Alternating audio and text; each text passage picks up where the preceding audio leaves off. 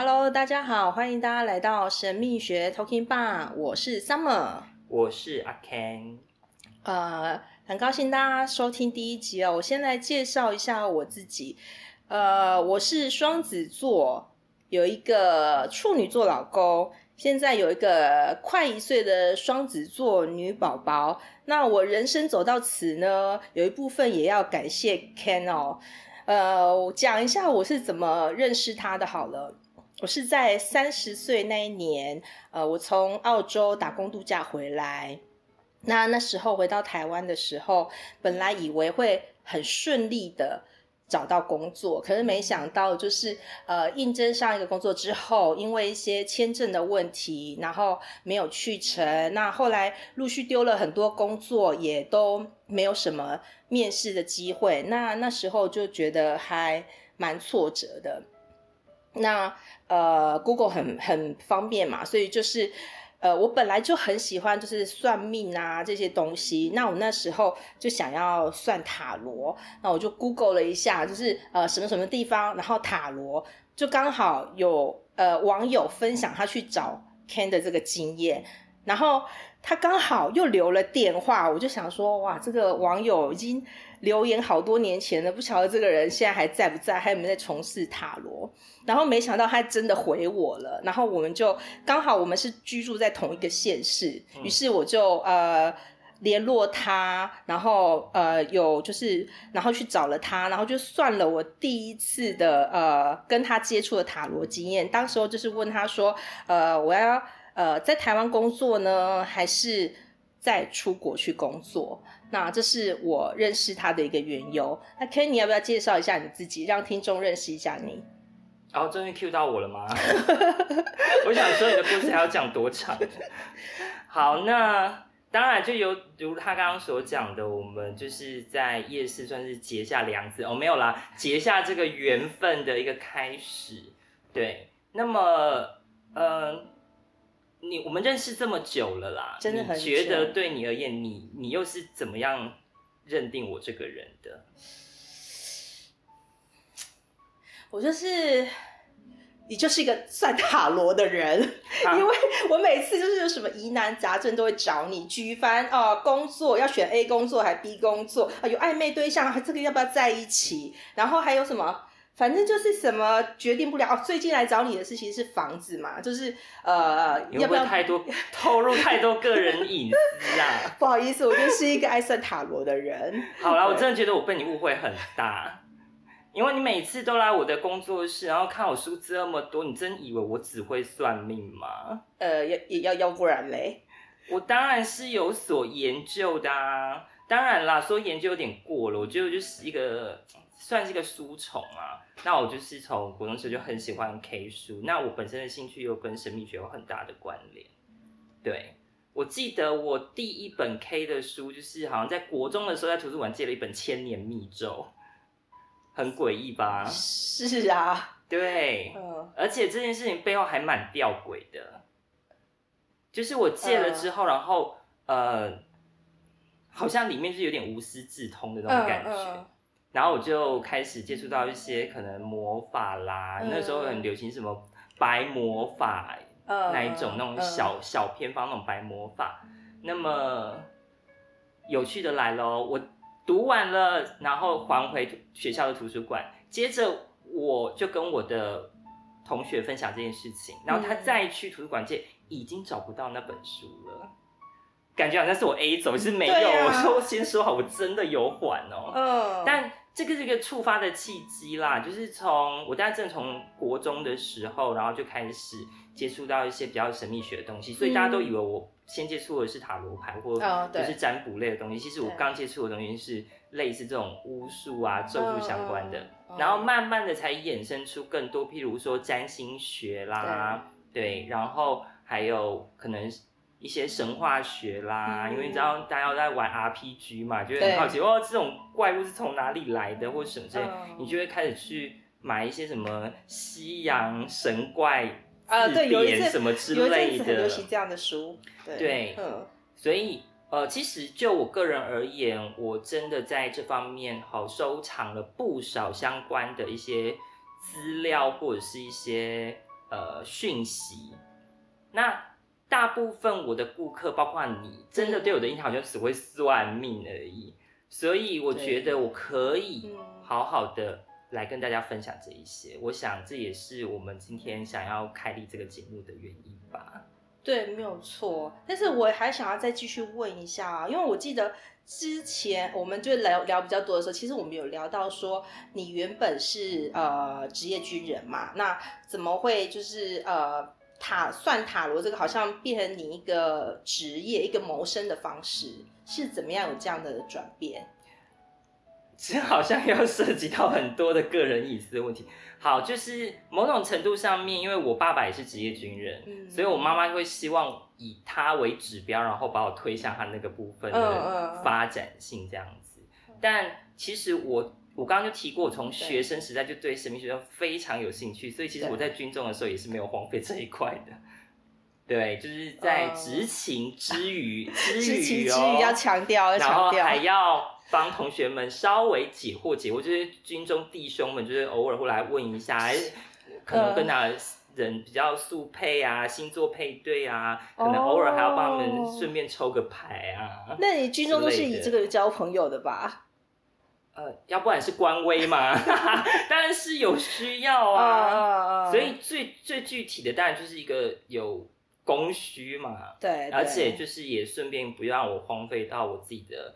兴趣了，不要说专业，就是兴趣的部分，然后顺便做一些回馈。对对 对，因为毕竟军中弟兄也是彼此都互相照顾的多啊。对，嗯，所以其实我真觉得这也是有幸的部分啦。对，而导致于我在退伍了之后，然后想要尝试以这些相关的部分，然后来投入，嗯、呃，以兴趣来当我的工作。我觉得这个是在很多人的人生中比较。不容易的，就是你的兴趣也会是你的工作。真的，当然一开始也不容易啊，嗯、就从摆夜市嘛，然后在摆夜市再早一再再早一点的时候啊，等一下，你摆夜市，你真的会有人逛，就是逛夜市逛一逛，然后看到你那一摊，然后就就坐下来就找你问问题这样子。你不就是其中一个吗？我是有上网，我是有，当然有啊！我在夜市摆六年呢，六年哦。对啊，都可以演夜市人生了。所以你就是在夜市先练功就对了。夜市不能算练功，它就真的是已经开始出社会的状态，已经不算是在练功了。因为所谓的这种呃工作上面的一种投入啊，我觉得应该在。比夜市更早一点的时候，然后我有在餐厅驻算哦，真的，那时候才是我刚退伍的时候最辛苦的一个时期，那真的是吉普赛人的生活，最辛苦就是不稳定，没什么钱，对，收入不稳定，然后你就是很可能你一个礼拜就住店个两天，然后一次可能就是一个下午而已，或者什么的，然后餐厅可能还会跟你分。就譬如说，抽一张牌十块钱，餐厅要分五块，就是你一张牌才收五块钱。有有有，我有去过有那种餐厅，对，那个真的很辛苦，而且你可能发了一些名片，然后他们对你有需要，哦，然后再找你，然后可能就是哎。就临时就说，哎、欸，我们现在在哪里？就是绝章的麦当劳，然后你可以过来帮我们处理一下。Uh, 那真的是几乎是逐水草而居啊。所以你在初期还是跑摊的，到处跑，对到处跑。然后稍微有一点定位了之后，就是在夜市，uh, 然后再延伸到我在我妹妹的，就是餐厅顶楼，然后再成立我的工作室，然后才延伸到现在这样子。不过这个就是我主要的收入来源啦，说真的，嗯对。然后在这些都更稳定了之后，我就开始投入一些有关于呃冥想的教学。对对对，那这个就是目前啊也算是我人生的简历了啦。你看，为了你，我还破出了我过往的黑历史。对，其实很多事情我都是今天第一次知道的，有时候没有聊这么多。你你刚才讲说为什么想要做这个节目嘛？那对我而言呢，我就是，呃，当然我对你的印象真的就是算塔罗。我知道你有很多书，你可能学识很丰富。然后你，然后你刚刚说的嘛，就神秘学这部分。可是其实我觉得神秘学对呃一般人而言也是一个蛮神秘，然后不知道他在做什么的东西。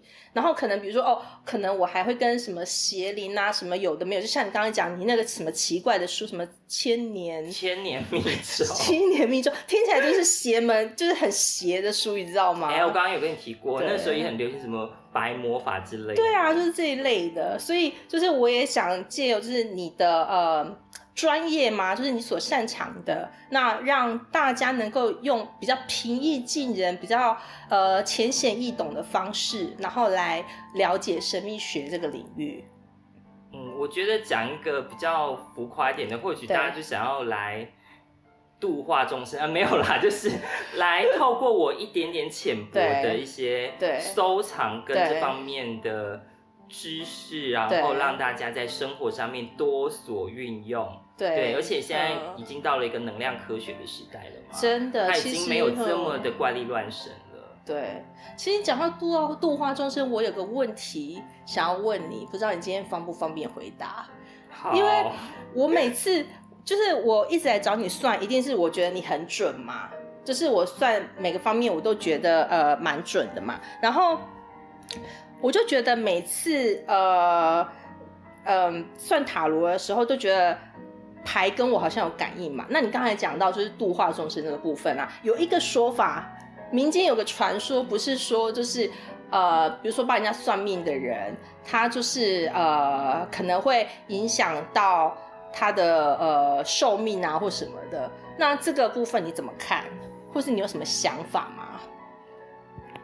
在这部分的话，我觉得那是以中国人的说法啦，就是你。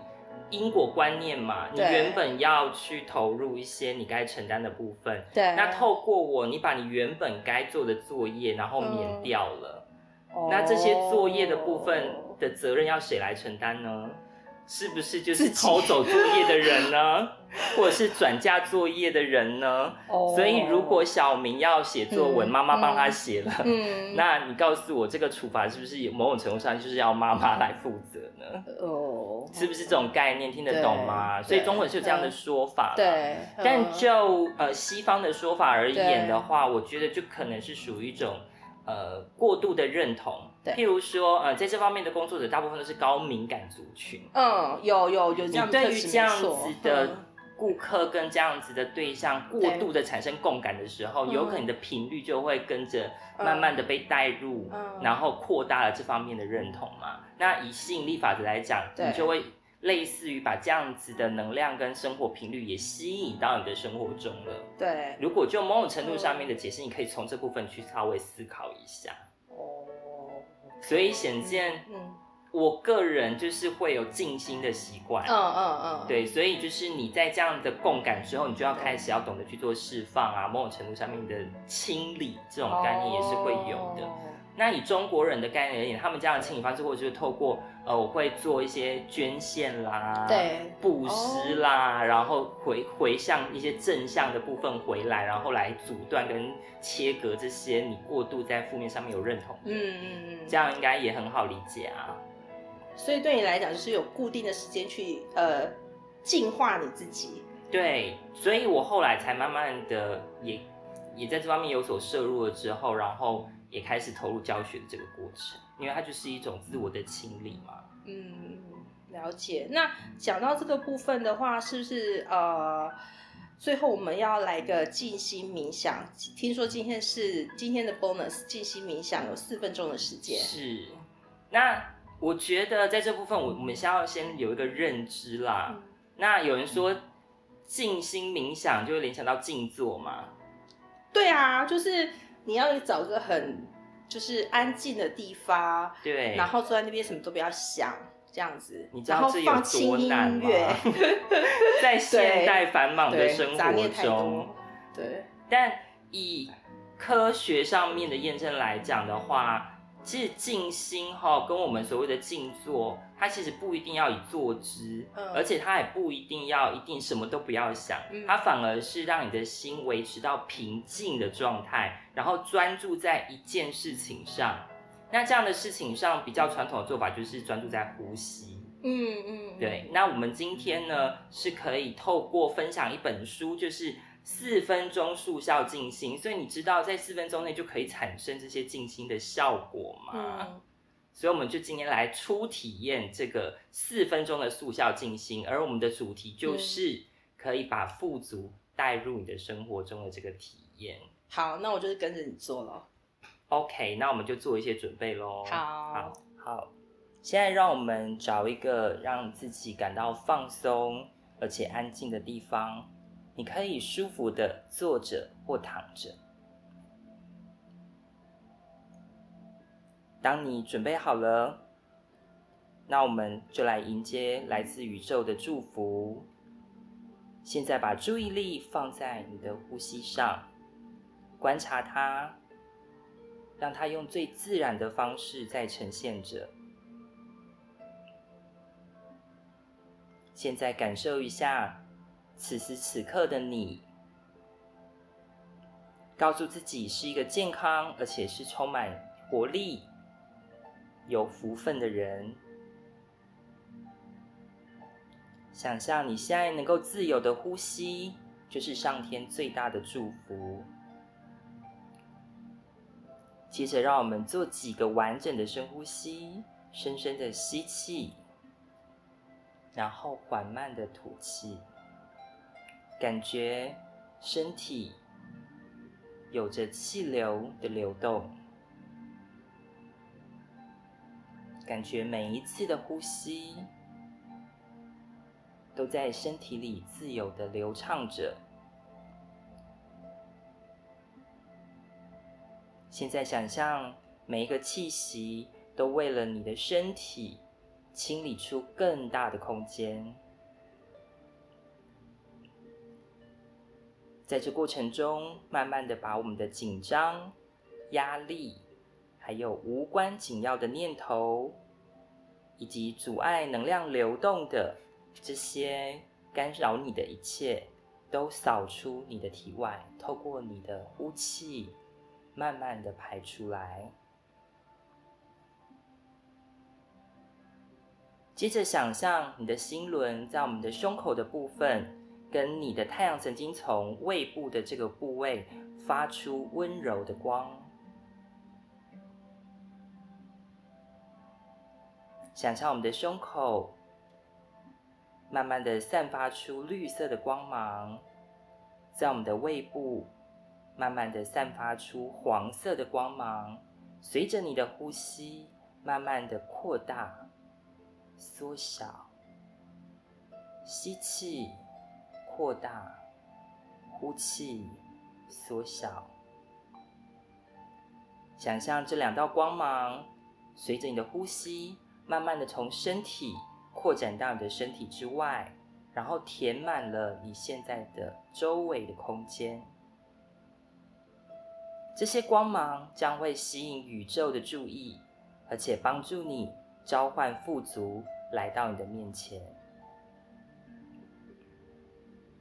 现在，你闪耀的光芒已经吸引到宇宙的注意，这些光正在发出讯号，它吸引着富足，一步一步的向靠近。你能够感觉这些能量穿过你的心中，充满你的胸口，在你的腹腹部慢慢的盘旋。现在，从你心中的中心有一股暖意，慢慢的向外发散。你现在全身感觉到温暖无比，充满着能量。现在想象下面这段讯息会像电流一样，使你的脉轮光亮都散发到最高点，你的光越来越明亮。你发送给宇宙的讯息越来越明确。现在，请一面观想着身体里的绿光跟黄光，一面默念以下的这个句子，请跟着我一起。当我想起富足，当我说我富足，宇宙就会为我提供一切的所需，甚至更多。我相信我已经拥有成功需要的一切。这样的信念将为我带来更多仁慈和慷慨的协助。我知道我拥有的已经足够让我平静、富足、安于当下。然而，为我争取更多而付出的努力，我将得到宇宙的支持作为奖励。让我们再复诵一次：当我想起富足，当我说出富足，宇宙会为我提供一切所需，甚至更多。我相信我已拥有成功需要的一切。这样的信念。将为我带来更多仁慈和慷慨的协助。我知道我拥有的已经足够让我平静、富足、安于当下。然而，当我为了争取更多而付出努力，我将得到宇宙的支持作为奖励。现在看见自己接收到这来自宇宙的富足跟祝福。看见你的光回到身体里，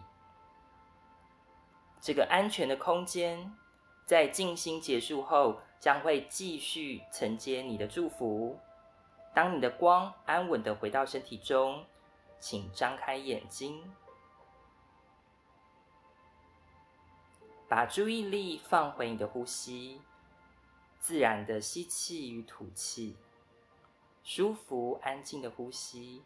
当你准备好，那我们就张开眼睛，结束今天的静心。好，谢谢。好，那我们做完这次静心，你觉得如何呢？有没有觉得发光发热呢？有没有觉得发大财呢？天啊，这根本就逼问。呃，你的声音真的好适合做这个，非常的催睡。但是有有感觉到内在的光芒，而且因为我刚录节目刚开始太嗨了，所以我确实刚才那一段又稍微平静了下来，然后又觉得哦，对，就是这样子，慢慢来，不要紧张。是，更重要的是，坐而言不如起而行。对，所以各位听众就有一个好处喽，常常的 来复习一下这一段的静心。当然，我们不可能一蹴可及嘛。但你透过这样子的冥想，日以月积的累积下来，我相信你的频率慢慢的提升，你一定会让自己带来一个富足的状况。那这里呢，我也想要再给大家提醒一下吼，我们对于富足啊，我们亚洲人都会认为你想要的更多就是一种贪心，但其实这就是一种富足的盲点。那听起来富足跟贪心在一念之间，它其实是有区别的。嗯，也就是当你知道你要的更多，不是为了自足而自己，嗯，而且我多了更多，我就可以去协助别人跟帮助别人的这个背景下，你想要更多，其实是一个很正向的念头。可以说这样是一个善循环吧？对，所以你想要更多，而且背景有更大的目的，是为了去照顾。分享跟贡献的同时，嗯，那这样子就不单纯的是一种贪心的行为，而是代表着一种富足，嗯，而且更多更多，然后让别人也同样可以分享这些好处的过程，它变成一种流动性。对对，对。所以我们就不用把自己觉得我想要更多，对，而直接把它指向一种产生罪恶感的贪婪的这种概念。哦，当我们做这样的一个意识上的清理，当我们在静心的效果就会变得更好、更有用了。嗯，这个我同意。像我自己，呃，有工作的时候，或者是说，呃，投资方面有赚钱，其实都会做捐款的动作。我知道很多市面上有名的那些理财老师，其实他们也会做这样的动作。我觉得这是一个善循环啊。对，嗯，就是我们中文讲回向啊。啊，对，所以呃，当然，我们今天节目到这边的话呢，也希望就是听众们，你们对神秘学上面有任何的问题，嗯、或者是你希望在生活上面有些什么，呃，我们可以协助你去做改善的，都很欢迎你留言给我们，那我们就会尽我们的所能去找到相关的协助来帮助你改善你的生活的状况。嗯。希望各位凡夫俗子像我一样，尽情的对 Ken 老师提出发问，不要怕你们的问题我们会笑，因为我常提出一些让他啼笑皆非的问题。是，对。那因为你大部分看着他的脸，他都会冷冷的看着我回答我的问题。